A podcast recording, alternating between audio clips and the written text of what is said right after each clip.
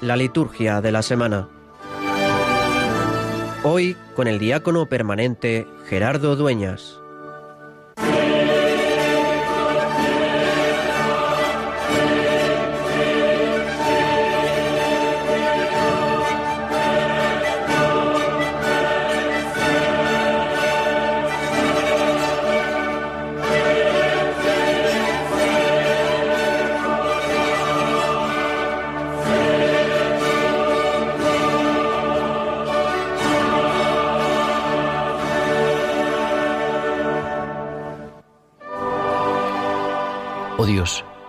Muestras la luz de tu verdad a los que andan extraviados, para que puedan volver al camino. Concede a todos los que se profesan cristianos rechazar lo que es contrario a este nombre y cumplir cuanto en él se significa. Por nuestro Señor Jesucristo, tu Hijo, que vive y reina contigo en la unidad del Espíritu Santo y es Dios por los siglos de los siglos. Amén.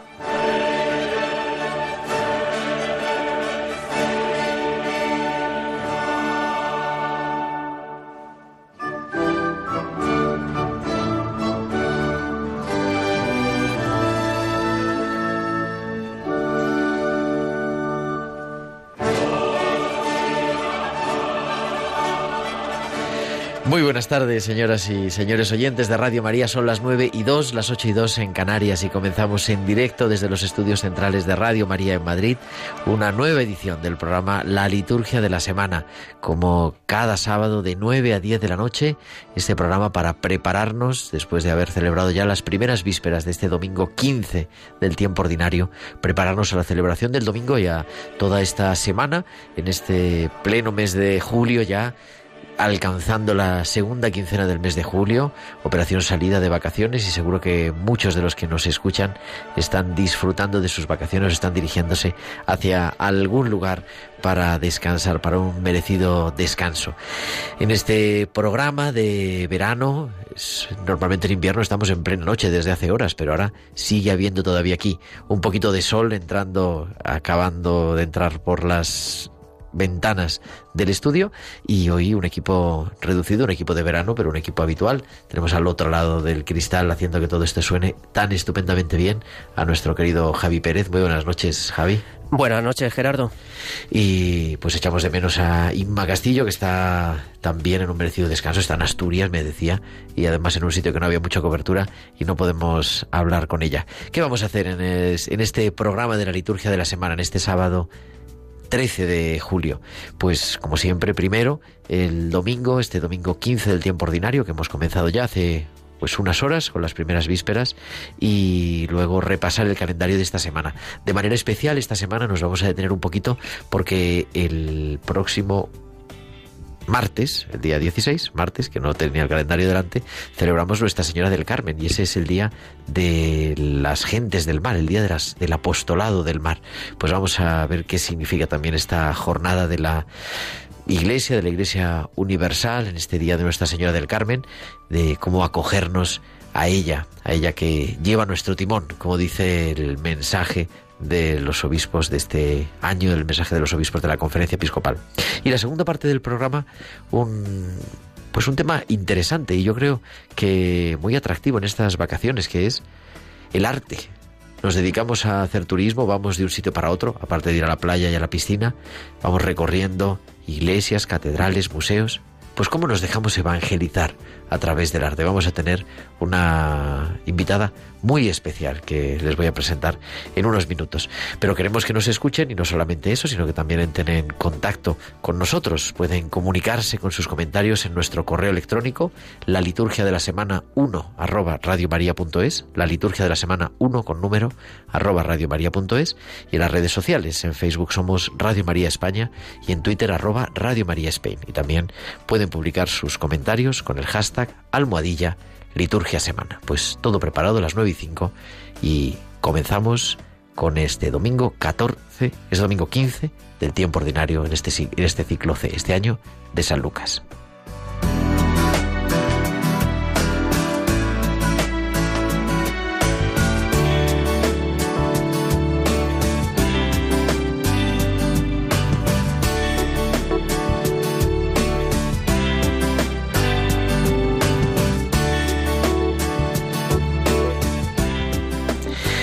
Este domingo que decíamos, es que estoy yo liado porque mañana es día 14 de julio, pero es domingo 15 del tiempo ordinario, la semana 15 ya del tiempo ordinario. Eh, este tiempo en el que no celebramos ningún misterio especial, como en Navidad, en Pascua, en Cuaresma, de la vida de Jesús, sino que vamos acompañando, haciendo una lectura semicontinua cada año de uno de los evangelistas. Hay tres años, el año A, el año B, el año C. Este año estamos en el año C y por lo tanto nuestro Padre espiritual, el Evangelio que meditamos, es el Evangelio según San Lucas. Y hoy el Evangelio nos habla un pasaje súper conocido, que ojalá lo podamos hacer vida, que es el pasaje del buen samaritano.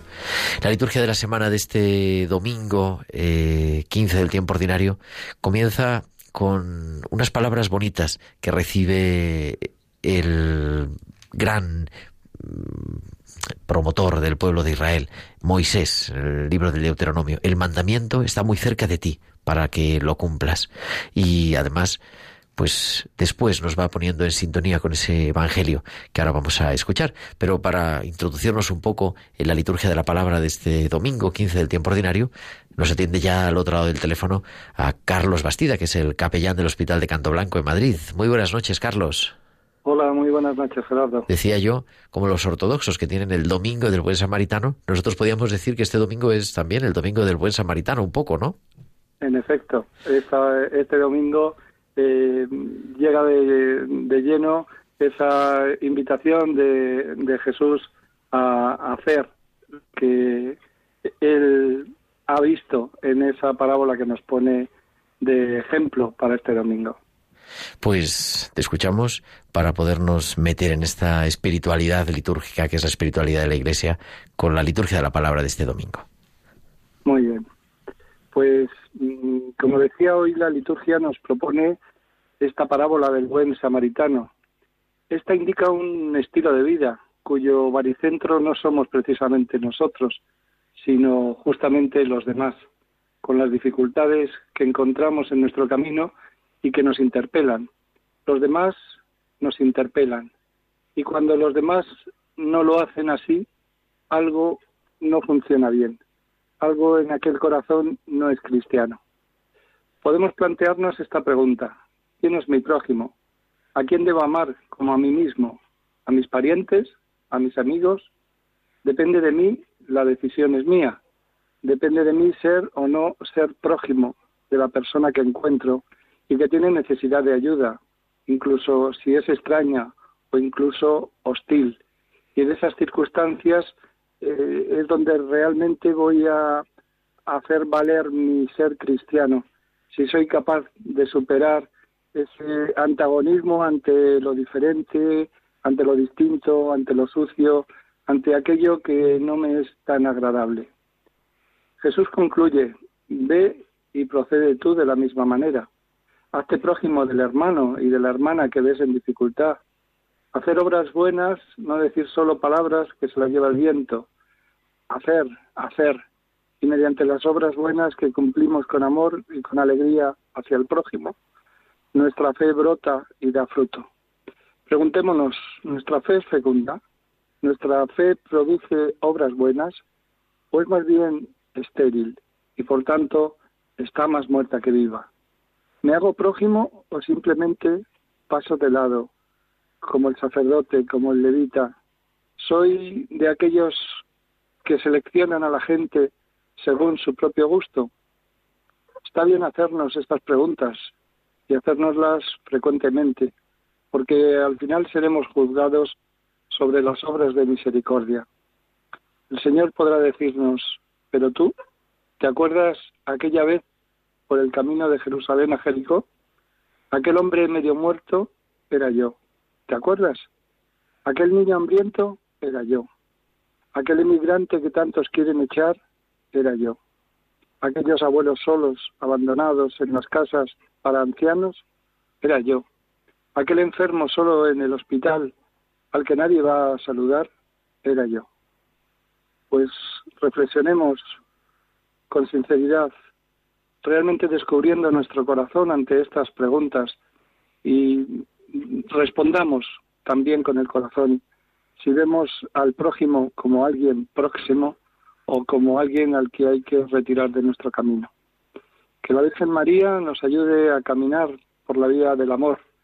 Hoy recordamos especialmente, como decía al principio Gerardo, de Nuestra Señora del Monte Carmelo. Monte Carmelo que significa del jardín, de nuestra Madre del jardín, para que su amor generoso hacia los demás nos ayude como buenos samaritanos, que nos ayude a vivir el mandamiento principal que Cristo nos ha dejado. Este es el camino para entrar en la vida eterna. Que así sea. Pues que así sea, querido Carlos. Muchísimas gracias. Y efectivamente, ahora dentro de un momentito vamos a viajar hasta, hasta el bar, casi para montarnos y para acompañar a esa Virgen Madre, la Virgen del Carmelo, que nos acompaña también y que acompaña a todos los que trabajan en el mundo del mar. Que tengas pues una feliz tarde, una feliz noche y que no trabajes mucho todavía.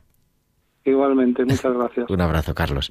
Eh, decía, la primera lectura mm, tomada del libro del Deuteronomio, ¿verdad? recordándonos este Evangelio de Jesús. Y la segunda lectura empezamos a leer eh, durante estos próximos domingos del verano la carta de San Pablo a los cristianos de Colosas, a los colosenses, y nos regala hoy, en este domingo 15 del tiempo ordinario, la liturgia, un himno precioso, un himno que dicen los exégetas seguramente anterior a Pablo, que él recoge, en el que es un himno cristológico y doxológico, Cristo como el centro de toda la creación. Todo fue creado por él y para él, todo permanece en él, todo encuentra sentido en él. Pero, como decíamos, ¿no? el centro de la liturgia de la palabra es siempre el Evangelio, el Evangelio de este domingo, y nos preparamos para escucharlo con el aleluya.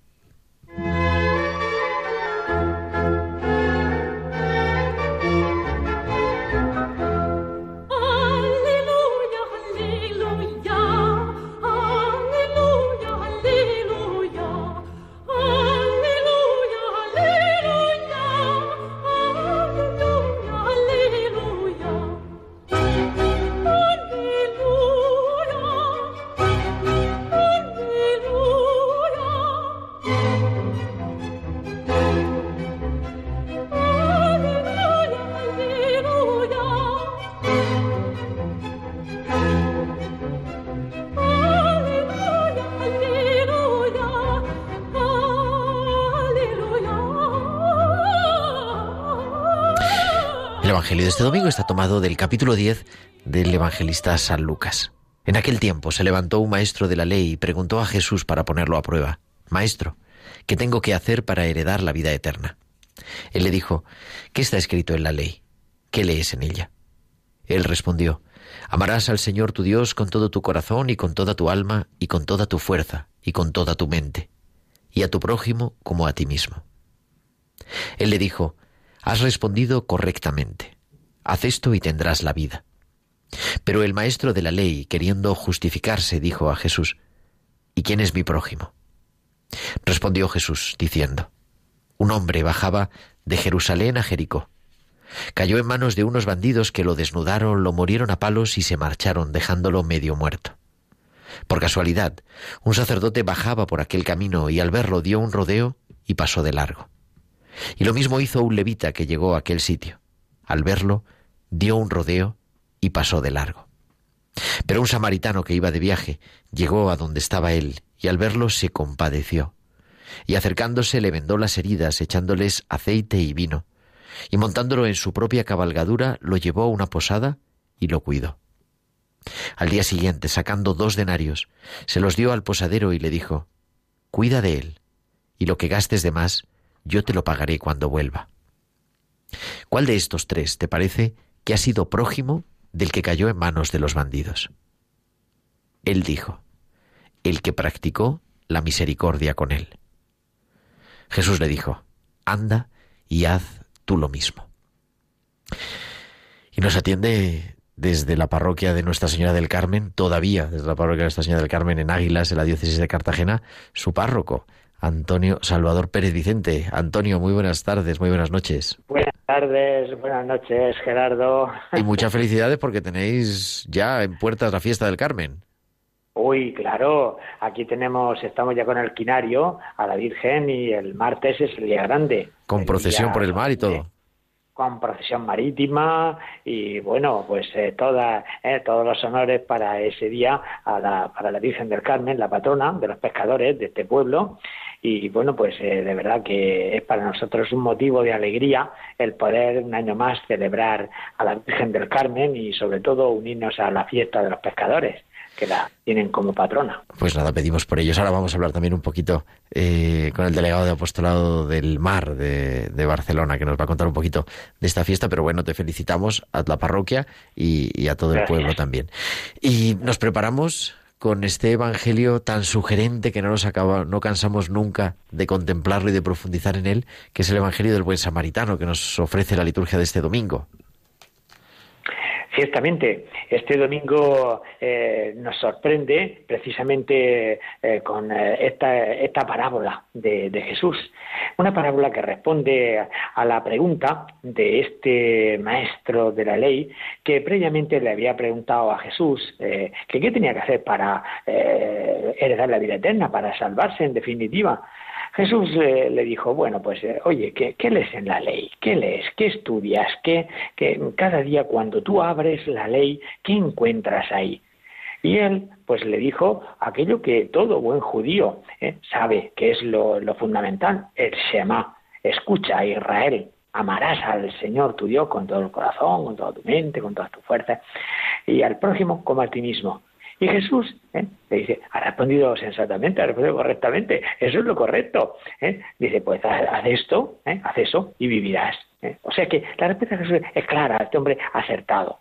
Pero parece que este hombre no, no, estaba totalmente satisfecho con lo que Jesús le había dicho. Por eso le, le preocupa saber quién es el prójimo. Y Jesús eh, pues valiéndose de, la, parábola eh, del buen samaritano, pues le dice algo fundamental, algo que quiere que este hombre entienda. Y le dice, mira, eh, tú eres un buen maestro, tú eres un hombre que sabes mucho, tú eres un hombre que estudias mucho. Y eso nos pasa a nosotros muchas veces, a los cristianos, que sabemos muchas cosas, sabemos cosas de nuestra fe, unos más y otros menos, pero estamos formados, conocemos, digamos, la letra, conocemos, eh, digamos, la ley. Sabemos, eh, desde niños, sabemos los mandamientos, nos enseñaron la catequesis y, los aprendimos y, y, lo sabemos. Algo que este hombre tenía conceptualmente muy claro, pero algo que él eh, se había quedado en algo ya totalmente, que había ido quedándose en algo como un concepto, un concepto fruto en su mente. Jesús no quiere esto, quiere algo más. Por eso apela a algo que ya Moisés en la primera lectura eh, le estaba diciendo al pueblo.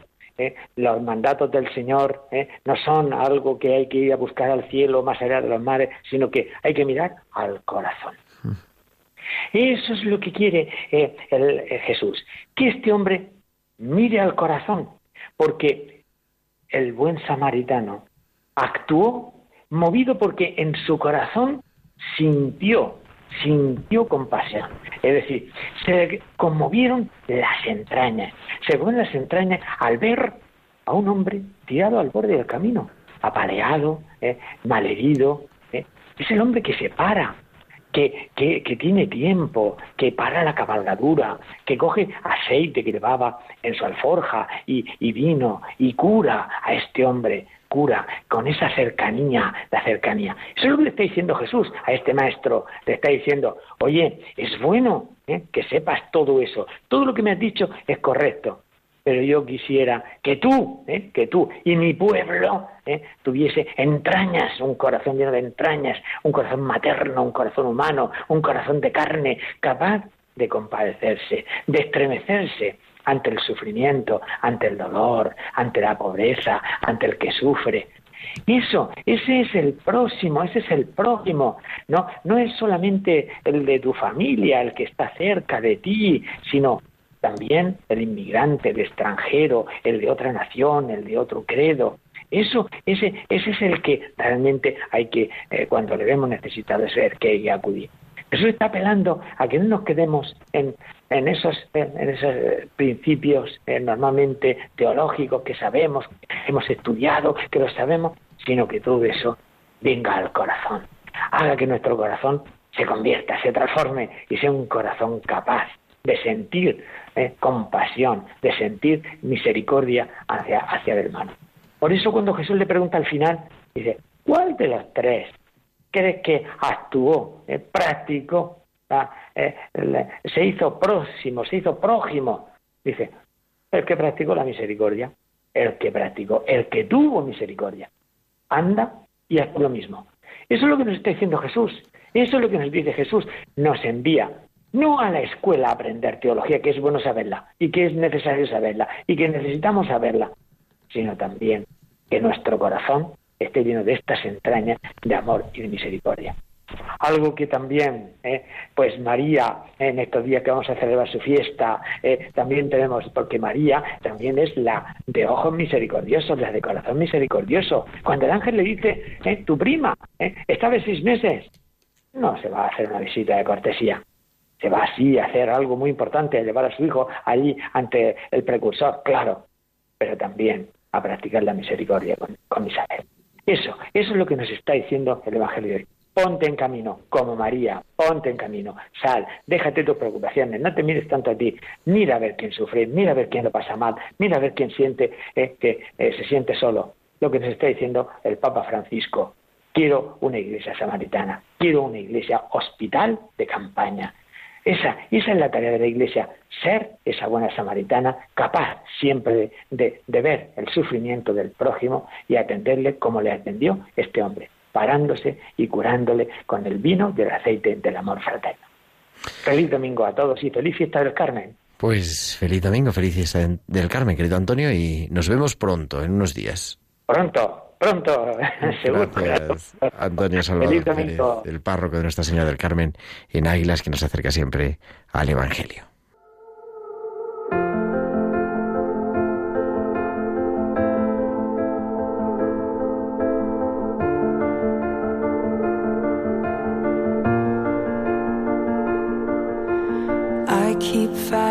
Voices in my mind that say I'm not enough.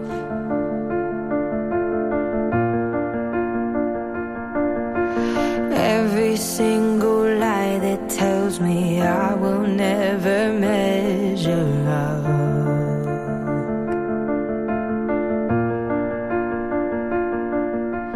Am I more than just the sum of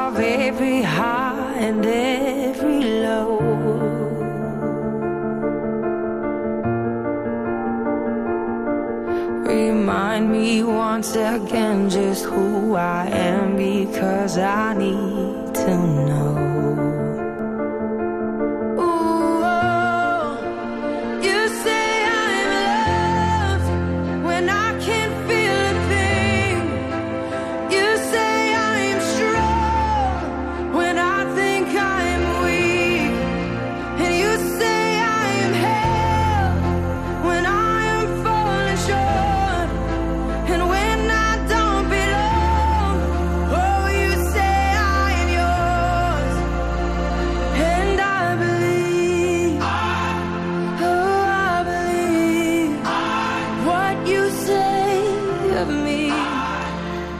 Lauren Daigle, Daigel, que estamos escuchando, en, que no es Adele, parece Adele, pero no es Adele, es una música católica norteamericana y que merece la pena. Yo la he entrado de su existencia esta tarde, pero la verdad que está bien interesante. Pero bueno, no venimos a hablar de música, porque nos está al otro lado del teléfono, nos atiende en directo 924-824 Ricardo Rodríguez Martos, que es el delegado de Apostolado del Mar de la Diócesis de Barcelona. Muy buenas tardes, Ricardo. Y gracias por atendernos, porque sé que vas saliendo ahora de la celebración, ¿no? Pero queríamos eso, saber un poquitín este día del apostolado del mar, la importancia que tiene. Yo he estado estos la semana pasada en Inglaterra y allí se celebra, lo han anunciado en todas las misas, que este fin de semana era el día del apostolado del mar. En España pasa un poco más desapercibido, pero sin embargo también es importante, un país que está lleno de costa. El domingo del mar, que los ingleses dicen The Sea Sunday, y allí en el Reino Unido lo celebran mucho. Nosotros, en realidad, como nos coincide con la celebración de la Virgen del Carmen, pues eh, queda un poquito, dijéramos, eh, bueno, un poco desdibujado porque eh, tiene prioridad para nosotros la celebración de la fiesta del Carmen como patrona de la gente de mar. Pero es un día para pedir por las gentes del mar, para tenerlos presentes, para recordar también que Dios se monta en el barco. Bueno, por supuesto, es importante rezar por la gente de mar porque y es importante también ser conscientes de todo lo que la gente de mar aporta a la sociedad. No en vano, más del 90% de las mercancías a nivel mundial se transportan por barco. Eh, cantidad, cada vez más personas hacen sus vacaciones en barcos de cruceros. Y esto, pues porque hay unos marinos, hay unos tripulantes que hacen, mueven esos barcos. O no digamos ya de la pesca. Todo el pescado que se come, pues lo comemos gracias al trabajo de los pescadores. Entonces, realmente la sociedad es bueno que ese día rece y debería hacerlo más de un día porque lamentablemente la sociedad tiene poco en cuenta a la gente de mar. Entonces es un día en el que debemos recordarlo, debemos agradecer el trabajo que hace la gente de mar y debemos, pues entre todos, eh, darles un reconocimiento que merecen. Y hoy habéis tenido precisamente una gran celebración en Barcelona. Sí, en Barcelona, que además lo hacemos en sábado, porque es cuando la flota pesquera libra, y entonces siempre lo hacemos el, sábado más próximo al 16. Entonces hacemos una procesión desde una parroquia eh, del puerto, que llevamos por su alrededor del Paseo Juan de Bordón, eh, unos por más o menos medio kilómetro, llevamos la Virgen a cuestas, la acompaña multitud de gente con flores, con cantos, es una Mm, procesión muy, muy espontánea, muy de auténtica fe popular. Y entonces eh, vamos hasta el muelle de los pescadores, allá embarcamos y entonces hacemos un recorrido por aguas del puerto, donde la Virgen va en la barca, dijéramos, principal de ese día, acompañada de muchas otras embarcaciones que van siguiendo. Y eh, luego mm, volvemos y en el muelle de los pescadores celebramos la misa. Una misa en la que reunimos, pues, eh, fácilmente 800, 900 personas. Eh, y todo el mundo, pues, eh, lo que más yo destacaría es la ilusión con que participa de esta ceremonia y a mí siempre me emociona ver la mirada de cariño de la gente que la gente dirige a la imagen de la Virgen del Carmen. Este año nos ha acompañado, nos ha presidido el obispo auxiliar Sergi Gordo, el año pasado lo hizo el otro obispo auxiliar Tony Barey, y eh, la verdad es que eh, el hombre estaba entusiasmado, entusiasmado de lo que estaba viendo por la cantidad de gente que se había reunido para celebrar la fiesta de su patrona y por el cariño con el que lo hacía. Qué bueno, Ricardo. Pues muchísimas gracias por compartirlo. Sabíamos que ibas de viaje y era un poco así complicado, pero se me hacía importante tener también tu, tu testimonio y ese recuerdo, ¿verdad? Para, para todas las gentes del mar. Y esos datos que son impresionantes, impresiona, el 90%. Pero bueno. Pues Ricardo Rodríguez Martos, muchísimas gracias eh, por atendernos y, y buen viaje. Mucho cuidado con la velocidad, ¿eh? Sí, sí, sí, ya se ha, salido el chivato que decía que había pasado. es que cuando te pasas un kilómetro por hora ya te avisa. bueno, gracias, buenas noches. Muchas gracias a vosotros. Adiós, buenas noches.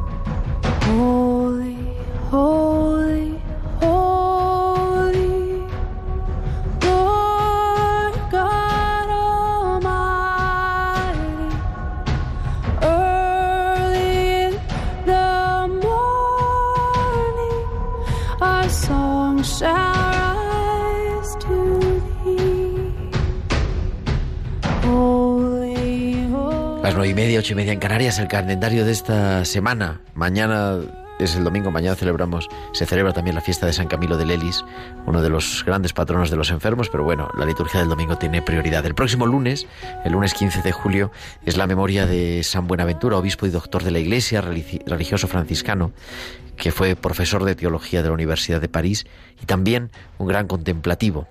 Fue llamado, se le conoce como el doctor seráfico y uno de los grandes teólogos de, la Iglesia moderna de la iglesia medieval junto con Santo Tomás de Aquino.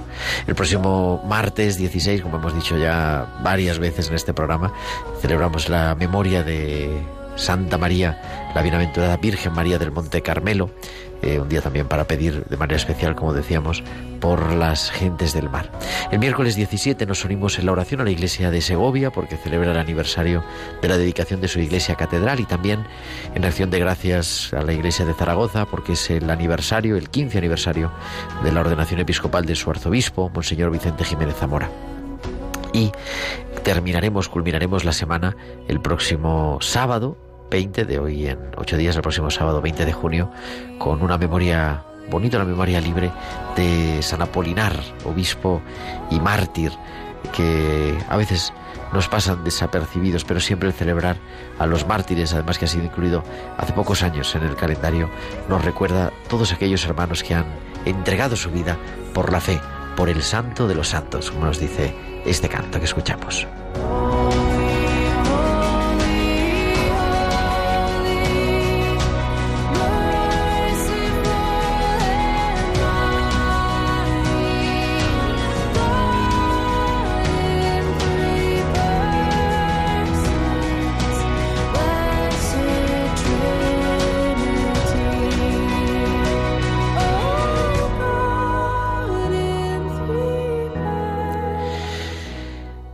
32 y decía al principio del programa, y hemos titulado así, ¿no? Evangelizar a través del arte.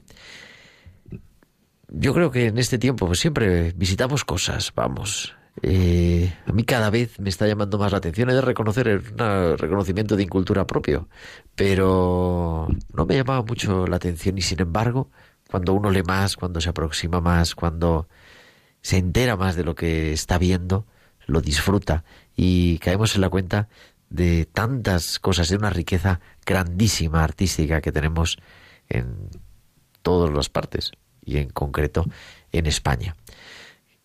Vamos a escuchar este, esta canción y presento a nuestra invitada de hoy.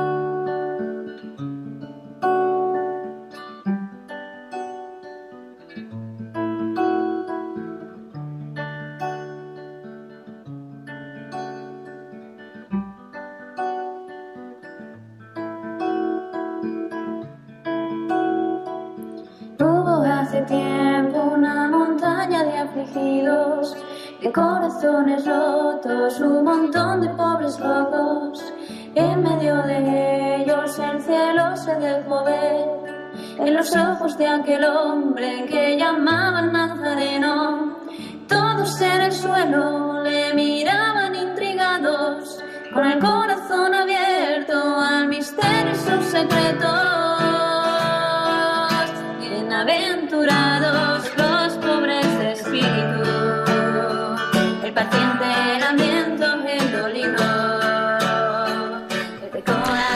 Sofía Gómez Robisco, muy buenas tardes. Buenas tardes, Gerardo. ¿Esta es tu música? Esta es mi música, sí. Está aquí, que no sabe qué hacer ya, que oyéndola. Es el gran estreno mundial de Bienaventurados. Eso parece. Pero bueno, no viene para eso. Sofía es que es de casi todo. Es historiadora del arte, es cantautora, es escritora, es de archivista vaticana. Sí.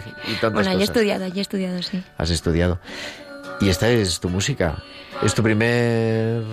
No sé. Bueno, es la primera vez que sale en la radio. Ah, bueno. Con lo cual ya, Pero ya tiene años.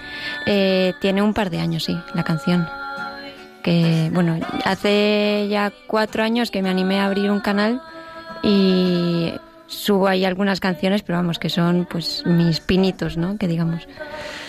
O sea, que tú te dedicas al arte en todas sus facetas. Lo intento, lo intento. Me gusta tanto el arte que no puedo no hacer o no puedo no intentar eh, hacer algo eh, alguna expresión artística. Yo decía, y me parecía interesante, ¿no? Que nos compartieras, porque tiene muchos proyectos, tiene mucha historia, aunque es tremendamente joven. Las mujeres no cumplen años, pero tremendamente joven, Sofía. Y esa importancia, ¿no? Y esa pasión que tú tienes de evangelizar a través del arte. Efectivamente, yo eh, soy creyente de prácticamente de, siempre porque tengo la suerte de que me han me han educado en la fe aunque fue precisamente hace esos cuatro o cinco años que que digamos que soy tuve una reconversión una conversión dentro ya no de la propia fe. Y, y allí descubrí eh, la oportunidad que es el arte y más siendo yo historiadora del arte, eh, para poder eh, evangelizar, que al fin y al cabo es, eh, suena muy fuerte, ¿no? Pero es pues ser testigos y llevar el, el evangelio a, todos, a, todo el mundo, ¿no? Que al fin y al cabo todos como cristianos tenemos ese, esa misión. Y, y me parece pues un, un medio privilegiado, la verdad. Claro, la hablábamos preparando un poquito esta entrevista, ¿no? Decíamos, pues yo sacaba esa conclusión, ¿no? La historia del arte, lo que ha pasado es como contar cosas de hace muchos siglos, ¿no? Unas cosas que pasaron, no sé, da vueltas las catedrales, por ejemplo, ¿no? O sea, como esos grandes edificios que se crearon, pero que se crearon para evangelizar, que no olvidemos. Pero tú decías, bueno, pero es que no solamente son cosas que pasaron hace 5, 6, 10, 15 siglos, sino que es que nos siguen hablando hoy. Efectivamente. Esto es una cosa que, mm, una idea que le llevo dando vueltas bastante tiempo y es eh, la cuestión de que, claro, muchas veces pensamos en la historia del arte, en la historia, la cultura, eh, como cosas del pasado que podemos visitar como turistas fundamentalmente eh, cuando vamos a un museo o, o cualquiera de estas eh, actividades. Y, y podemos decir qué bonito, incluso alguna vez pues podemos haber leído cosas o saber cosas que nos enriquecen la visita, pero pocas veces eh, nos atrevemos a preguntar o se nos ocurre preguntarnos, ¿y esto a mí qué me dice? Siempre mm, intentamos responder a por qué se hizo, cómo se hizo, en qué contexto se hizo y a responder para qué se hizo en su momento. Pero desde el momento en que nos ha llegado ahora mismo a este presente, claro, ya es una cosa que trasciende y ya tenemos que preguntarnos también, entonces, vale, sabiendo todo lo que sé y, y viendo todo lo que veo, habiendo pasado todo lo que ha pasado esta hora, hoy, a mí, ¿qué me dice? ¿Qué es lo que más te gusta? ¿Cuál es tu obra predilecta? bueno, una de ellas, una de ellas. ¿Qué pregunta? Está todo em, preparado, como pueden, sí. observar. Em, bueno, es un poco... Eh, yo estuve viviendo en Roma el año pasado y allí con Piedras Vivas, que luego hablaré de ello, eh, estábamos, eh, ofrecíamos visitas eh, a los turistas en una iglesia que se llama la iglesia San Ignacio. Y esa iglesia tiene una cúpula que es de mentira. Es decir, tú la ves y, y, parece de verdad según dónde estés ubicado porque está es pintada. En realidad es es todo una cuestión de, de, de óptica, ¿no? Y de perspectiva. Y yo creo que toda la historia, la historia de cómo, de mm, que hay detrás de esa, de esa cúpula, eh, yo creo que Asiabo de pronto es una que, que desde luego, no sé si es mi favorita, pero es que no, no puedo tener una favorita. Es una de las que más me impacta, sí, no, desde luego. Vamos, si no es... Pero como tú decías, no solamente, o sea, me parece que es muy importante, ¿no? El conocimiento técnico, histórico, pero también es otra manera de conocer, ¿no? Que es el sentimiento, que es la, emoción, ¿no? El dejarse emocionar, quizá. Efectivamente. Sí, es el... Al fin y al cabo, el, el, corazón humano mm, se- sea de, de alguien creyente o no, eh, está llamado a la trascendencia. Y siempre, por, por su propia naturaleza, va a intentar buscar más allá de, de todo, ¿no? Eh, y eso se expresará de una manera o de otra en función de cada persona. Pero esa trascendencia mm, y ese sentimiento es eh, cuando uno se deja eh, se deja tocar, ¿no? Por, por la belleza y, y por lo que tiene delante, ¿no? Cuando observa verdaderamente y aprende a mirar, eh, entonces está mirando la obra, pero también se está mirando a sí mismo. Y es también una manera de conocerse. Una manera de descubrirse, de conocerse. Decías, eh, bueno, nos dejamos, hay que conocer la historia. Yo me canso un poco, vas a un museo, a una visita guiada, y normalmente te llenan de datos, de años, de estilos que los que no nos dedicamos a esto, la verdad, no sabemos bien qué es lo que nos están diciendo. Y sin embargo, no se va a veces al origen, ¿no? A la razón última. ¿Por qué ese pintor pintó esa obra? ¿O por qué ese escultor hizo esa escultura? ¿O por qué este compositor, que quiero yo pensar que no era solo para ganarse la vida o porque se lo habían encargado, aunque a veces fuera así, ¿no? ¿O por qué se construyó este edificio? ¿O por qué se hizo este retablo? ¿No? Sí, es, es una pregunta un poco trampa porque eh, muchas veces buscamos una razón única y la experiencia nos dice que una, una única razón no existe y que es verdad, la mayoría, la historia del arte, los grandes artistas, está, eh, pues básicamente era su trabajo, ¿no? Y eran encargos. Y eso ahí no, no hay que perderlo de vista, que muchas veces nosotros como, como creyentes, delante del arte, del arte sacro, muchas veces caemos en la tentación de pensar que todo era fruto de oración y, y muchas veces no. O sea, tenía una misión dentro de, de la liturgia, eh, una misión eh, dentro de- del ámbito de la oración, pero al fin y al cabo el artista podía hacerlo pues porque lo tenía que hacer y ya está, ¿no? Pero eso no quita Bueno, pero el encargo sí, por lo menos, ¿no? el encargo sí, muchas veces no, hay que ir a casa- cada caso concreto porque es verdad que, bueno, eh, la Iglesia no ha sido perfecta en su historia y eso eh, se ve cuando se estudia la, la historia del arte y el motivo de los encargos muchas veces, pues eh, se ve clarísimo. Pero eh, todo esto no quita que eh, la sacralidad o toda la, espiritu la carga espiritual que, que puede tener eh, este arte, ¿no? Porque al fin y al cabo, mm, ¿cuántas personas han podido rezar a lo largo de la historia delante de esa obra? ¿no? Independientemente de que el artista lo hiciese o no con esa oración de por medio. Claro, cuánta es, es historia viva en realidad. Y Efectivamente. nosotros formamos parte de esa historia. Claro, si lo vemos en sentido creyente, si es algo más que una obra de arte sin más, un producto de la humanidad, ¿no? Sino con ese sentido de trascendencia que decías. Efectivamente, sí, como está claro que verlo con un corazón creyente y con un corazón eh, cristiano en este caso eh, enriquece mucho. Pero desde si lo ve una persona que, no sea creyente, igualmente le puede sacar un jugo impresionante. Porque es lo que decíamos al principio, que no se trata de una cosa dirigida solo para los creyentes, ¿no? No se trata de un mensaje oculto eh, solo para algunos privilegiados, ¿no? Sino que es, es algo para todo el mundo.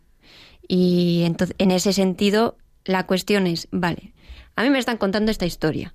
Yo me la puedo creer o no me la puedo creer. Pero es como cuando leo un cuento. Me puedo creer que ha pasado de verdad o no. Pero a mí, ¿qué me dice? ¿Yo qué puedo sacar de todo esto, no? Entonces, yo creo que es una cosa que habla a todo corazón, no solo al- a quien cree. Eso te iba a preguntar, precisamente. Claro, tú te dedicas a la historia del arte. Canta, pintas. Pin- no sé si pintas. También, no, pero escribes. O sea, estás ya predispuesta, tienes esa capacidad espiritual, podríamos decir, desarrollada, ¿no?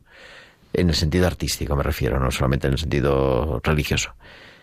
Claro, pero tendrás amigos normales Gente de... Ayer hablaba esta mañana con una amiga que está estudiando medicina, ¿no? Está, está, estudiando el MIR. Eh, no hemos ido con, unos compañeros y tal. Dice, pero he intentado sacar alguna conversación profunda y habían salido de guardia y nada más era absurdeces, ¿no?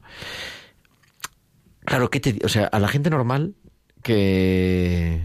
de tu edad, la gente joven, podríamos decir, nuestros jóvenes adolescentes o jóvenes adultos de hoy, o adultos, en realidad, los que muchas veces pasan así directamente. También, o sea, todo el mundo tiene esa capacidad, pero ¿cómo se les puede hacer llegar? ¿Cómo se puede descubrir que puede uno levantar la vista del móvil, por ejemplo, y dejarse sorprender, dejarse maravillar, asombrar? Pues ahí se trata de ir a su realidad a la realidad del que tienes de, de, aquel que está enfrente, ¿no? Y ver, eh, intentar indagar, es difícil porque, claro, tampoco le vas a hacer preguntas directamente. A ver. Eh, no, claro, más si es directo casi es peor. Entonces, eh, pues tienes que ahí hay que despertar un poco y trabajar la, la sensibilidad también por descubrir a la otra persona, ¿no? Y, y pues con el, trato mm, mayor o menor que se pueda tener con, esa persona, tratar de descubrir qué es lo que, lo que le apasiona y partir de ahí. Yo creo que se trata de pues que lo, que lo que le apasiona a ti te puede parecer muy banal, vale, pero la pasión está ahí. Entonces, parte de ese sentimiento, parte de esa emoción, y entonces ya intentas hacer similitudes con, con otras cuestiones y ya pues le intentas hacer comprender, pero a partir de lo que él sabe y de lo que él ha experimentado, porque si le hablas a uno de algo que le suena a chino, pues no vas a llegar a ningún lado.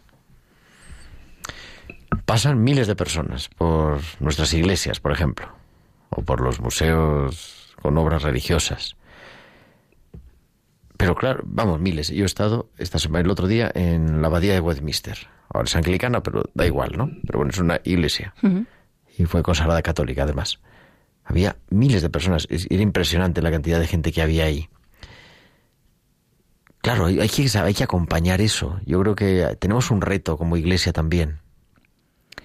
Sí, y mira, qué bueno que saques esto porque em, hace poco he leído un, un, artículo que hablaba del turismo, ¿no? Y de que hubo una, una época, hace pocos años, eh, a partir del Concilio Vaticano II en adelante, que se nos invitaba a los cristianos a salir fuera, a salir fuera.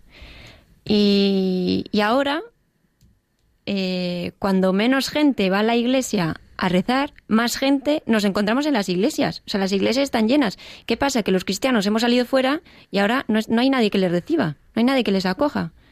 Entonces, eh, pues muchas están cerradas directamente y otras, las más turísticas, están llenas de, gente que, pasa diciendo qué bonito.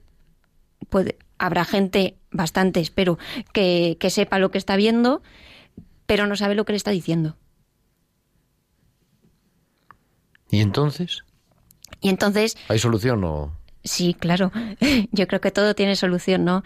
Pero sobre todo esto es una llamada a, a, acoger, a acoger en las propias iglesias y, una misión, una misión, desde, luego. Entonces, claro, decíamos, las iglesias están vacías ahora de cristianos que puedan acoger a la gente que viene. Y no se trata de sermonear y de hacer apología y de tratar de convencer, sino sencillamente acoger, ¿no? Y yo creo que se trata precisamente de eso. Esa es la palabra clave, acoger. Es como, como cuando tienes visita en casa, ¿no? Llega alguien, un amigo por primera vez a tu casa y pues le haces la visita, eh, te pregunta por algunas fotos, ¿no? Por, por eh, quién es este y es tu madre o lo que sea, ¿no? Y tú pues le cuentas tus anécdotas, eh, tus historias.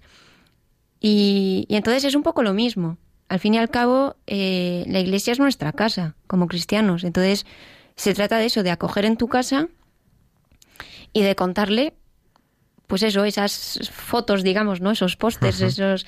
Eh, y, y nada, simplemente compartir eso, ¿no? Al fin y al cabo es compartir también tu historia. porque tú eres parte de la iglesia y esa historia te pertenece, ¿no? Entonces, eh, compartirlo con toda la naturalidad y un poco con la misma pedagogía de Jesús, ¿no? De, él contaba las parábolas y, bueno, ya la gente que se lo gestionase, ¿no? Es yo te lo cuento y, ahí quien, quien tenga oídos eh, y quien quiera entender, pues, pues que entienda, ¿no? Y habrá mucha gente que se vaya igual, habrá mucha gente que... Hay mucha gente por experiencia que le toca y, hay mucha gente que lo mismo en ese momento, pues ni fu ni fa, pero más adelante, por lo que sea, pues le viene a la memoria, se acuerda y... Pero sí, sobre todo la naturalidad y, no pretender nada. Es yo te lo cuento y te lo comparto y al fin y al cabo... Porque es importante para mí. Porque es importante para mí, efectivamente. Y, y ya, pues a ver, a ti que... Dejar todo al espíritu también. Efectivamente. es sembrar y ya... Piedras vivas. Piedras Vivas, que lo he mencionado. Piedras Vivas?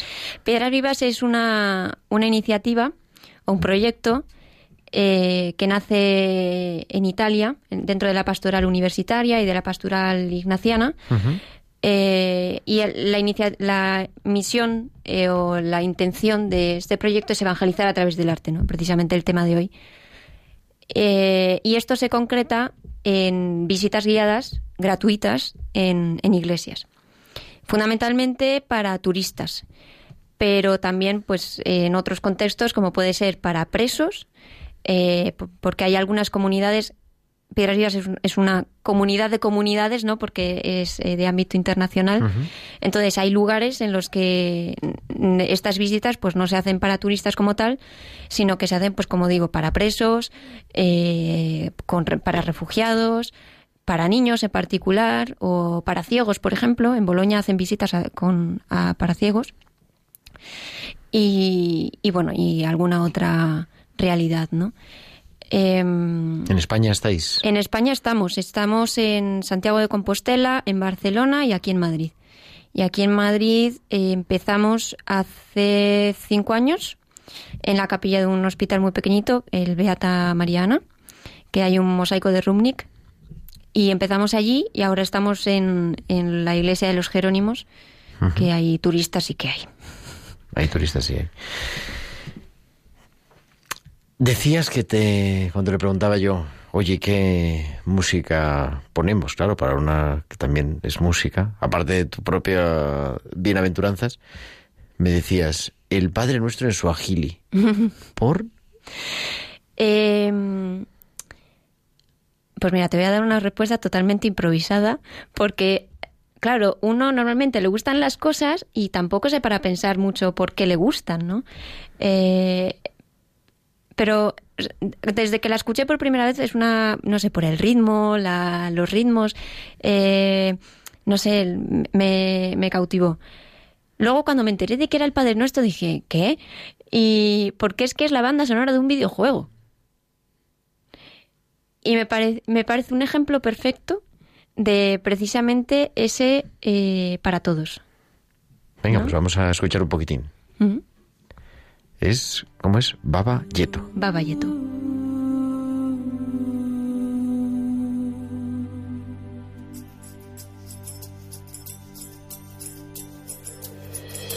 Baba yetu yetulie mbinguni yetu yetu, amina. Baba yetu yetulie, kunjina lako litukuzwe. Baba yetu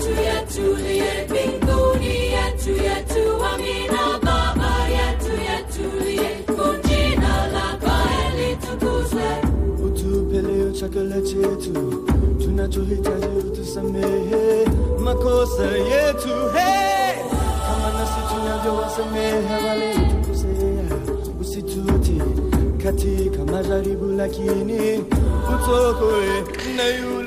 Bueno, pues ahí dejamos. Yo la primera vez que lo medio oigo y me sorprende que sea de un videojuego. Ya nos enteraremos de cuál videojuego es el que ha puesto el Padre Nuestro en Swahili de banda sonora. Pues nos quedamos sin tiempo y muchas cosas que contar, así que otro día te vienes y nos cuentas más cosas. Otro día contamos más cosas. Vale. Sofía Gómez Robisco, muchísimas gracias por acercarte también aquí al estudio de Radio María. Gracias a Y aquí tienes tu casa. Gracias. Y pues nos acercamos ya al final de nuestro programa, son las 9 y 54, las 8 y 54 en Canarias, y pues hemos compartido cosas, nos hemos dejado tocar por el arte también al final del programa, pero también por el arte de la parábola del buen samaritano, de ese Señor Jesús que nos pone ante pasar de largo o tener compasión.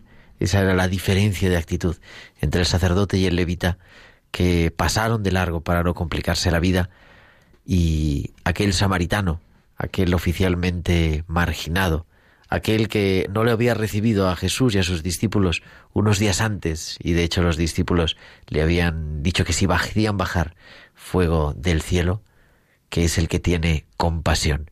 Ojalá nosotros en este verano, en este mes de julio, sigamos viviendo compasión y con compasión y tengamos ese corazón capaz de asombrarse, capaz de maravillarse y capaz de dejarse tocar por nuestra realidad, por el Evangelio y por todo el arte que nos rodea.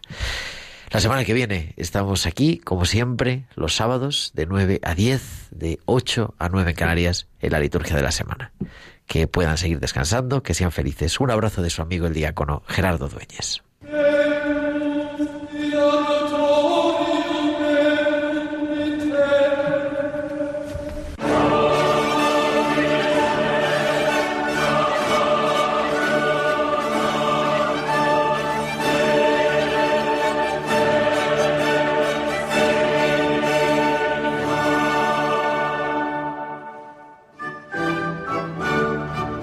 Han escuchado la liturgia de la semana con el diácono permanente Gerardo Dueñas.